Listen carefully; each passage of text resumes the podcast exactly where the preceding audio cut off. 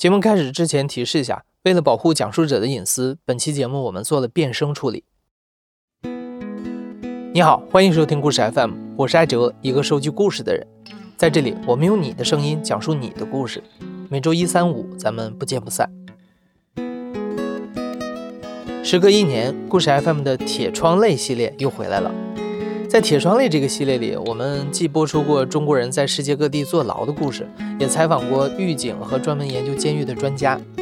今天，铁窗泪宇宙加入了一个新的视角，我们想从一个看守所女子管教的角度来和大家说一说看守所里的女人们。你可能会好奇啊，关在看守所里的人都是谁？他们在看守所里过着怎样的生活？他们今后又将去往何处？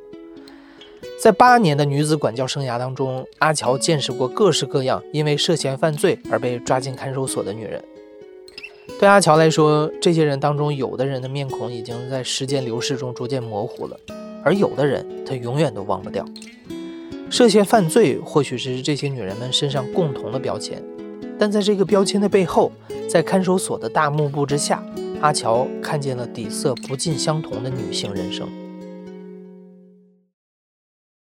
我就是警校毕业，到了当地公安局分配的时候，自己选择的到看守所工作。因为当时可能年轻嘛，刚从学校毕业，然后呢，其实也是有有一种想要逞强的心，因为大家都说这个做管教是一件很可怕的事情，我觉得犯人哎，就是挺害怕的啊。然后我当时就觉得，哎，那我不怕，我去吧。当时就选了这个岗位。做了大概八年，主要是管我们这边看守所的这个新入所的女子在押人员吧。看守所其实是在法院判决之前，就是临时羁押在押人员的这样一个场所。然后他们在看守所的这个阶段呢，和去监狱心态是完全不一样的。因为在监狱里，他们是知道自己的刑期。所以他们在监狱里过的日子是有盼头的，然后心态就是比较稳的。但是看守所就完全不一样，因为除了极个别犯罪嫌疑人他是有心理准备的，百分之九十五以上的人都是突然被抓进来的，他要面对一个非常不可测的一个诉讼过程，因为没多少犯罪嫌疑人是懂法的，他不知道接下来要面对什么，面对谁。然后最后是要坐多久的牢？其实每个人心里都是背着很多事情、很多想法，晚上睡觉的时候，一个个都是翻来翻去睡不着的。但是在监视里面互相接触的时候，大家都不会去谈这些事情，都是谈一些，比如说今天这个医生好帅啊，今天这个巡逻的男保安好帅啊，就是谈一些这种话题来转移一下互相的注意力。我发现女性在押人员进来的时候。他们首要想到的肯定就是眼前先把该应付的事情应付过去，就是脑子很清楚。大家总会觉得好像女的遇到事情会慌张啊，会什么是吧？但是没有，我发现他们在进了看守所之后，遇到事情之后，他是很清楚什么事情放在前面。我先要把我自己的情感压下去，我先要把值日做好，先要把值班值好，先要把领导应付过去。回头躲在被窝里要哭我再哭，就这样子的。但是呢，在这样的情况下，因为毕竟心里都压着事情嘛，女性在押人员进来了之后吧，大家都是月经不调的，有些可能甚至一年两年都不来月经了。其实这个就是一个非常大的影响，大部分人都是会增胖。我见过最夸张的一个月胖了十五斤吧，因为空虚就不知道想什么好，然后人呢你又不认识。是吧？大家就不知道交流些什么，一空虚就吃。他们饭就是正常供应嘛，就是两菜一汤。但是他们可以用自己带来的钱，在就是超市小卖部买那些面包啊什么的，像这个以前那种什么达利园小蛋糕啊，这样一个一个的啊。他们一闲一空虚就拆一个拆一个拆一个，就硬生生把自己吃胖了。那我有一段时间为了转移他们注意力，我我把医务室的电子秤。推到他们监室门口，一个一个出来称体重，在里面每天也不想着打扮，都穿着那个宽松的衣服。忘了自己的这个身份。但是呢，在这个时候啊，你就会发现他们就是一个正常的女人，对自己的体重还是很在意的啊。所以那段时间让他们称体重之后，哎呀，一下子大家的注意力就转移了。除了要关心在押人员的生活起居，对管教来说最重要的一项工作就是和这些在押人员做面对面的谈话。谈话内容小到一日三餐，大到在押人员的背景经历，可以说是包罗万象。谈话是管教深入了解这群人的重要途径，也是常规意义上对在押人员进行思想改造的手段之一。阿乔曾经坚定地认为，罪犯就是罪犯，只要进入看守所。管教就必须完成对在押人员的思想改造工作。但是阿乔遇见了阿美，一个因为重婚罪而进入看守所的女人。阿美她是四川的，典型的川妹子，皮肤白净，头发乌黑的，很漂亮的，人也属于很机灵，就是手做刺绣啊，什么都做得很好。他进来的罪名一开始让我有点不能接受，重婚。然后我说：“哎，重婚这不是民事的吗？不可能构上刑事啊。”然后我就很好奇啊，我立马把他弄出来谈了。他也是一个很直爽的，就是辣妹子性格，直接跟我说了，她的老公，我们管他叫阿宝吧，阿宝是已婚人士，所以才会够上重婚嘛。然后他的妻子给他生了四个女儿，他就想生儿子。那个老婆给他生不了儿子，两个人反正也就分开了，但是没有办过正式的法律手续。然后他就在这边做工程，跟阿美认识了，然后两个人一直以夫妻的形式存在的，然后也生了个女儿。但是阿宝之前的女儿有两个，他是带在身边的，带过来的。然后其中一个女儿被阿宝打死了，所以这件事情就构成了刑事。后妈和小孩在一起，小孩死掉了，大众肯定就认为后妈是有责任的嘛，对吧？但是事实是后妈是没责任，因为她确实没有情节，就是旁证、邻居什么都作证，她是没有打小孩，而且对孩子还挺好的啊。毕竟是个小孩，在你能力范围内，你居然让他死掉了，是吧？有点太疏忽了啊。就阿美自己跟我讲，她这个人还比较爽快，她最多呢属于是一个疏于管教，她没有对这个阿宝的前妻生的小孩有对她自己女儿那么好而已。但是呢，据她说的，这个阿宝真的不是人，他女儿真的不如他们家的一条狗。那个女孩子是被他活活打死的，那个女孩子才八岁。因为当时尸检报告拿过来给他签字的时候，我看了两眼，我真的看不下去，因为我自己也有女儿。那个小孩子身上全是香烟烫的那个烫伤，然后什么内脏破裂。最后打死小孩的那个丈夫，所谓的丈夫是判了无期还是死缓，反正蛮重的。但是阿美是只有七个月，所以说从这个角度来想的话，应该是法律上认定他是没有什么太大的责任的。我觉得他好像对进看守所这件事情，嗯，没有其他人那么难过吧。我觉得可能是第一嘛，他觉得这事儿确实跟他也没什么大的关系，他只是一个旁观者。第二呢，他可能平时在外面，我觉得他就是这样一个有点游戏人间的心态。他手很巧，他会在里面利用就是有限的资源做很多很好玩的事。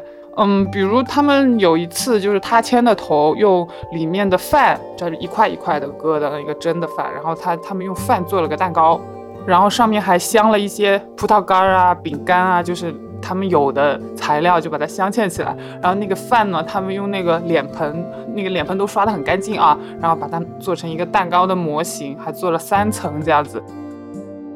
那我也问他，你在外面就是做什么？她说她不工作的，老公会给她钱的嘛。在我手里的时候，我就不停的想教育她，我说，女人还是要靠自己赚钱养活自己，不要依赖男人啊！你自己找一份工作，养养你女儿，那你这个老公肯定是出不来了，对吧？她当时也听了。嗯不知道有没有往心里去，但是他出来之后，我看他发的朋友圈啊什么的，又是手上戴满金戒指啊，每天花天酒地的，跟一群男的一起在那里玩，又是继续这样过日子了。后来我就把他删了，没有再联系过。他就是还是要走自己的原来的路吧，但是他这个路你不能说他犯罪，哎，他也不是犯罪，他就是利用自己的美色混日子呗。就是有人愿愿意养着他，今天这儿玩玩，明天那儿玩玩，然后自己的孩子也送回老家，妈养着这样子。所以这也是一种生活状态吧。你不是很认同他的生活方式，但是他就是这样生活的，他也没有犯法，也没有做一些呃我们所谓的不好的事情。我记得我读书的时候看过一一部电视剧，叫《红蜘蛛》，就是讲女性犯罪的吧。我以前觉得，虽然这个《红蜘蛛》里面的那些女主角，我也觉得她们挺可怜的，但是我是很阶级立场很明确，她们就是罪犯，我要改造她们。但是参加工作之后，就是一个个嫌疑人带给我的一些感悟吧，我觉得就不要以自己的。状态和自己欣赏的人这样子的要求去要求所有人，因为每个人对自己的要求不一样嘛。那比如那个阿梅，她觉得她这样过着也挺好，这是她的一个生存哲学嘛。那我也不能说她错，我只是觉得跟她聊不来嘛。从初出象牙塔的职场小白到看守所里的老练管教。阿乔习惯于通过和在押人员的长时间相处去分析他们的思维和性格。阿乔喜欢和他们交谈，也擅长和他们交谈。阿乔觉得，关于人本性的答案就藏在那些稀松平常的对话里，而在某些时候，这些答案又似乎无法通过语言来传达。我们叫阿莲吧，他是我们本地人，然后他不会讲普通话。她的智商只有八岁小孩的智商，但是她人呢已经是二十八九岁，她是有老公有儿子的，他在我们当地住在一个比较偏远的一个村里吧，他是盗窃，当时关进来的时候，就是他是个惯偷，老是偷人家东西，然后因为他脑子不太好，大家就老拿他开玩笑。他们就天天给他扎小辫儿，满头的小辫儿，就是有点像欺负他啊。然后我当时心里就不高兴，然后回头我就跟那几个带头给他扎辫子的人私底下说了，我说别给他扎了啊，我说他玩他有什么意思？人家也是个人是吧？后来给我印象比较深的一个情节就是他们在里面跟这个智障叫阿莲的聊天，嗯，聊天的时候，他们问出来这个智障呢，就是他的公公。可能对他有一个性侵的行为。监视里的人本身就是生活在社会还属于底层的这些人，是吧？他们就对这样的事情很司空见惯，然后他们拿这个当玩笑。那天我进去的时候，他们就齐刷刷的说：“林涛，你你等一下啊，我们问他一个问题，你看着啊，可好玩了。”然后我说什么？然后他们就问这个阿莲说：“公公搞你的时候怎么想的？”然后那个阿莲就会说嗯个嗯个嗯个嗯个，就是会模仿那个声音。当时我是又难过又震惊。他其实你说他因为智力问题沦为了社会底层，其实不是他愿意的。我觉得嗯，也没有人能够保护他一辈子。他现在自己也有小孩，但是。呃，如果我看到这样的行为的话，我还是要制止的吧。我不知道，就是这个阿莲他是怎么体会人家对他好不好，因为这几个人跟他开玩笑的时候，他也是很开心的，傻乐傻乐的。我跟他一对一聊天的时候吧，他反而话不多，他是属于很意识流的，他想到啥就跟你讲啥那种。可能我在。正在跟别人讲话的时候，他就突然插上来跟我讲，昨天那个什么什么菜很好吃啊，就是这样莫名其妙。然后我也不觉得奇怪，我老是应着他。然后那天他跑过来跟我说啊，我们那边什么什么店啊，香瓜子可好吃了，就是瓜子儿啊。然后我说是的，那家店我知道的。我说啊，呃，我下次去了，你请我吃啊。我跟他开玩笑，他说好的呀，我也就随口一说。他后来因为毕竟精神有问题嘛，那抓进来也是没办法。后来很快就出去了。那天对讲机就叫我了，说外面有人找我。我说这个谁谁谁呀？他说那那个智障的来找你了。那我就马上出去了。我想他来找我干嘛？他拎了一袋瓜子，他也不会说话。他说那领导给你的啊。哎呀，我说你你还记得啊？我当时就眼睛就红了。然后然后我说你怎么过来的？他说他公交车坐过来。我说你那么远公交车怎么来？他说他倒了三班公交车，从早上坐到了下午三点，给我送过来的。那我说你你回去了？他说他走了。他就小孩一样啊，他说我回去了。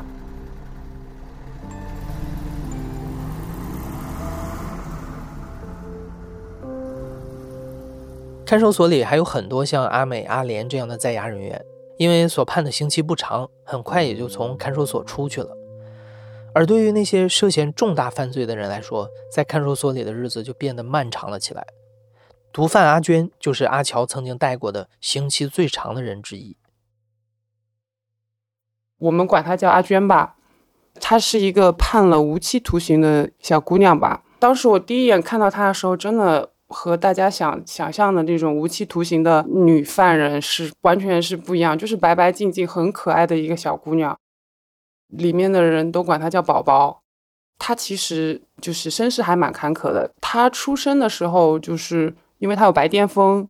被父母卖到东北去了嘛，然后东北的那个他所谓的阿姨和姨父后来也离婚了，然后也没人带他，他就是从初中开始吧，一个人一直是流浪的，在社会上结识各种男孩子吧，然后她这次这个案子的同案犯，嗯，她的男朋友就是在贩毒，所以也带着她一起贩。那小姑娘嘛，初中的时候就开始辍学了，也不知道这个东西犯法。我对他们的管理方法就是，我不会啊某某某啊张三你出来，他们监视里的人管他叫什么，我也管他叫什么，那我也管他叫宝宝。然后他可能就觉得我还比较好说话吧。我是前几次谈话会跟他们拉拉家常啊，或者说讲一些外面的事情啊啊。他说他在哪里住，那我说哎那个地方我去过啊，附近有什么什么店，然后。一下子就可能感觉好像和外面又有点连接了啊，然后他们基本上这个时候眼睛里就会有光，就会想拜托我这个，拜托我那个，就觉得我这个人是个好说话的啊。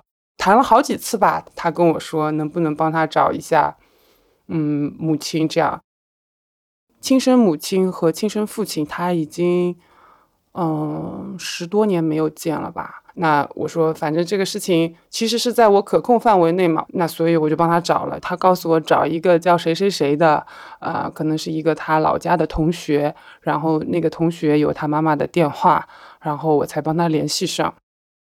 他妈妈和他姐姐你两个人一起过来，那虽然看不到他，因为看守所是不允许探视的，然后我见了他们一面。他们就可以通过正常途径给他送一些衣服，给他寄一些钱，这样他以后就可以带到监狱去使用嘛。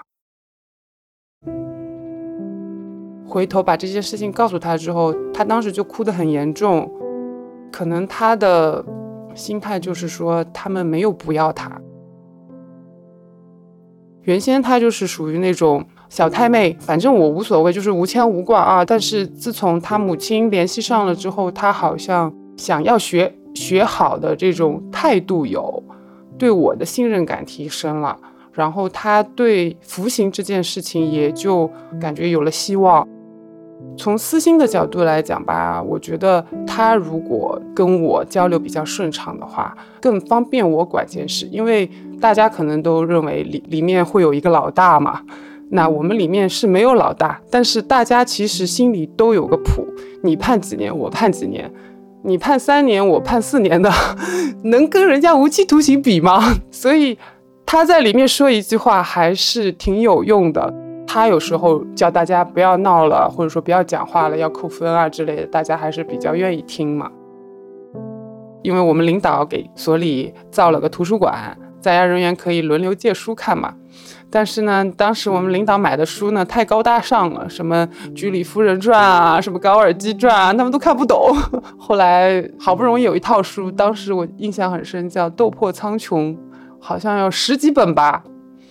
他们疯传，因为他知道这是所里的书，他就不珍惜，就撕开来了。你看上半本，我看下半本，过一会儿再换这样子。后来我就想了个法子吧，我自己到我们这边的图书馆办了张卡，我就去借那种所谓的玄幻小说、言情小说啊，就是《斗破苍穹》，我给他们借了，连借了好几个月吧，让他们看爽，每个人都看遍。还有一些什么女友啊，什么这种装订本，这个我自己花钱买的，就是往期的。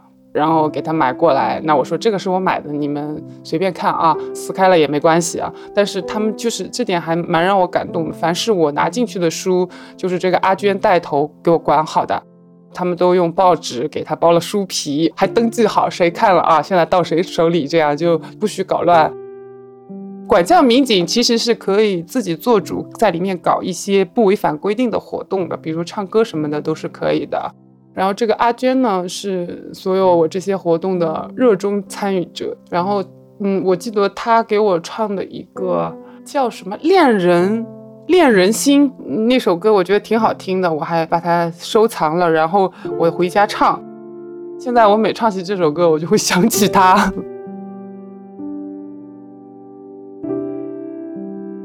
看守所里常年人来人往。有像阿美、阿莲这样很快就离开的，也有像阿娟那样在看守所里一待就是两年以上的。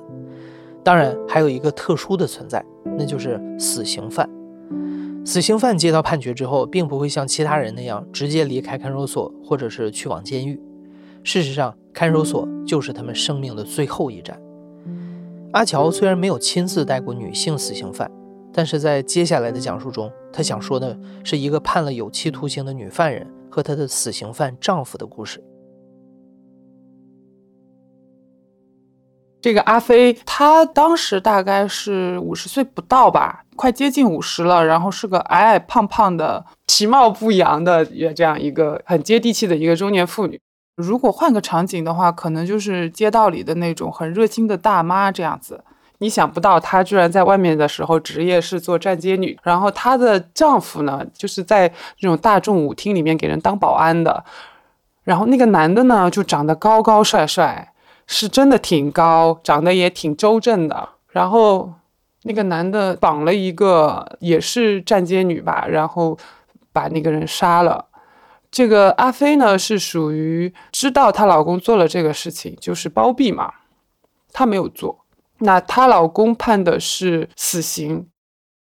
阿飞他这个人就是其实底子是挺本分、挺老实的，在我手里也是一直很听话。包括有时候他看到有些人不服从管理，就是阳奉阴违我，他还会实在看不下去了，他偷偷给我塞小纸条。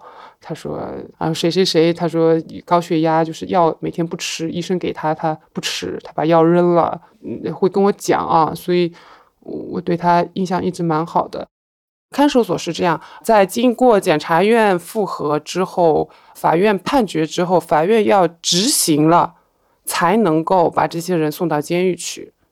然后死刑这件事情呢，就是需要高级人民法院复核的，所以这个事情没有那么快。那他就连累了整个案子的同案犯嘛，然后同案犯就必须在看守所里熬着。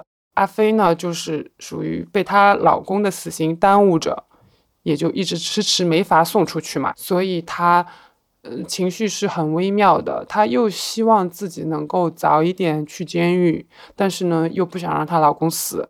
她对于她老公这件事情，她有时候就是表现出这个事，我想了，就是我很纠结，我到底是想走还是不想走，我很纠结。那想了不高兴，我就不想了。看守所里面的很多人都会有这样的心态，就是这个事情我想了之后，我不高兴了，我就选择不想。但是我是始终觉得人能量守恒的嘛，你老是想。然后你又不表达，你肯定会有一些突然就会有一些自己都想象不到的行为。就有一回是我带阿美谈话回去的时候，阿美碰到了就是那个阿飞的老公，因为阿飞的老公是死刑犯嘛，就是戴了脚镣，穿的那个号服也跟别人不一样嘛。他就问我，他说领导为什么这个人搞得这么这个样子啊？我也是嘴快啊，我说那是谁谁谁的谁谁谁。然后他回去就跟阿飞讲了。然后阿飞就一下勾起了对啊 对他的思念啊，他说：“哎，嗯，领导，我求你个事，能不能下回也安排我跟他见一下啊？我不会说话。”他说：“就走过呢，看一眼啊。”然而，重刑犯在看守所里能见谁、不能见谁，都是被严格管控的。阿乔显然无法答应阿飞的请求。随着时间的流逝，阿飞丈夫的死刑判决书最终还是下来了。考虑到阿飞的情绪，阿乔没有把死刑执行的消息提前告诉阿飞，因为同案犯的判决书是一起下达的。丈夫的死刑执行日，其实也是阿飞离开看守所前往监狱的日子。这一天，在带阿飞离开看守所之前，阿乔见到了阿飞的丈夫。因为平时死刑犯执行我也看不到，这次呢，因为我要带他的老婆走，那就全程看了一下他这个丈夫死刑犯被带走的一个过程吧。因为他是重刑犯嘛，都带着脚镣什么的，就需要把它卸掉，然后换上他自己的衣服，给他见一下家里人。然后给他吃一顿饭，问他有没有什么事情需要交代嘛啊？然后他的管教民警把他叫出来，跟他再说，他说某某，他说你家里人在外面等你了，待会儿你出去的时候该讲什么？他说都讲好好了啊，就是说我只能送你到这里了。但是这个死刑犯就说了一句，他说领导，谢谢你这段时间的照顾。他说没关系的，我没事的。这句话我听得很清楚，然后我们那男民警眼泪就下来了。因为这个死刑犯笼子里有死刑犯的话，这个民警压力是很大的。因为毕竟这么多时间，就是每天等于说像小弟似的，天天带着啊。那他又想让他早点走，但是走了的话，毕竟是一条人命嘛。死刑犯看到我站在里面，站在值班室里面，他还跟我打了个招呼，他说：“我们家谁谁谁也走了啊。”我说：“我会把他送走的，你放心好了。”他真的很淡定，而且他还对该表达。谢意的人都表达了谢意。死刑犯他走了之后，我就进去监室里，因为时间到了嘛，带那个女的投送监狱的名单报好，然后开始排队出来。最后我报那个阿飞的名字的时候，他整个人傻了，就是那种电视里放的被雷劈中的那种感觉。他说：“啊，我也去啊。”没过两秒钟吧，他反应过来了。他说：“我去的话，是不是我们家谁谁谁？”还没说出口，然后他当时就直接蹲在地上了，然后眼泪就哗哗哗哗哗哗的出来了。整个监视的人都震惊了，包括那些已经在外面排队准备走的，然后大家都上去安慰他。他所有东西都是别人帮他收拾的。都帮他东西拿好，有些人还甚至拿出了自己的东西给他，就把好的鞋子啊、好的衣服都给他，然后给他打包好。他的包都是其他几个人帮他一起拎，然后我帮他拎的。从我们这儿到监狱可能开了有四个小时的时间吧，他一直在哭，一直在哭。他哭到后来就是整个人头痛了。他说啊，那我后来过去安慰了一下他，我说。其实按照规定呢是不能打电话的，但是我说你要不要给家里人打个电话？我手机现在给你。他说他不想打。他说我这么多时间其实心理建设就是已经建设过了啊，但是这一天来的时候就是有点太突然了。当时我也思考了很多吧，关于死刑犯的事情。如果我换到这样的情景，我肯定会激动或者情绪失控之类的啊。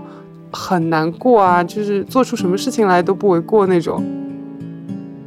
然后我跟老同志聊了一下，他们管了多年的死刑犯的老同志，他们说，其实有些人没有想那么多的。他活着的时候，他就是很简单，每天饿了吃，困了睡，没有想过那么多。但是呢，也有一些人，他其实是。嗯，你都不知道他生活的时候是一个什么样的境遇，可能对他来说死也是一种解脱呢。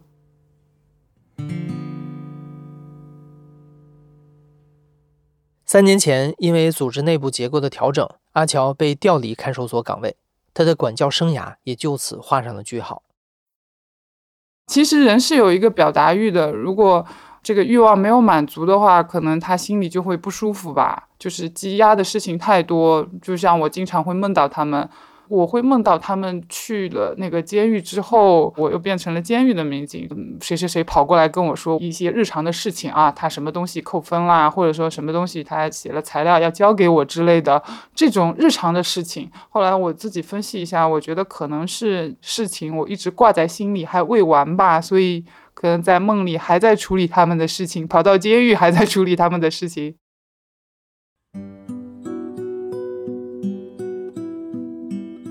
我是从一开始就知道，我面对的是一个个活生生的人，不是说你给他就是贴上犯罪的标签，他就是一个怪兽了。然后之前有人跟我讲，就是为什么觉得还比较相信我，就是因为他说有些嗯管教民警进去之后，可能连他们的东西都不愿意碰，但是我经常跟他们在里面就直接坐在他们床上聊天，然后嗯，包括后来他们可能也知道我。不忌讳这个东西，他们有时候做了好吃的，像那个阿美做的那个米蛋糕，他还要我吃，然后我也真吃了，我觉得还挺好吃的。就是这样子的事情，可能他们觉得还比较相信我，没有把他们不当人看嘛。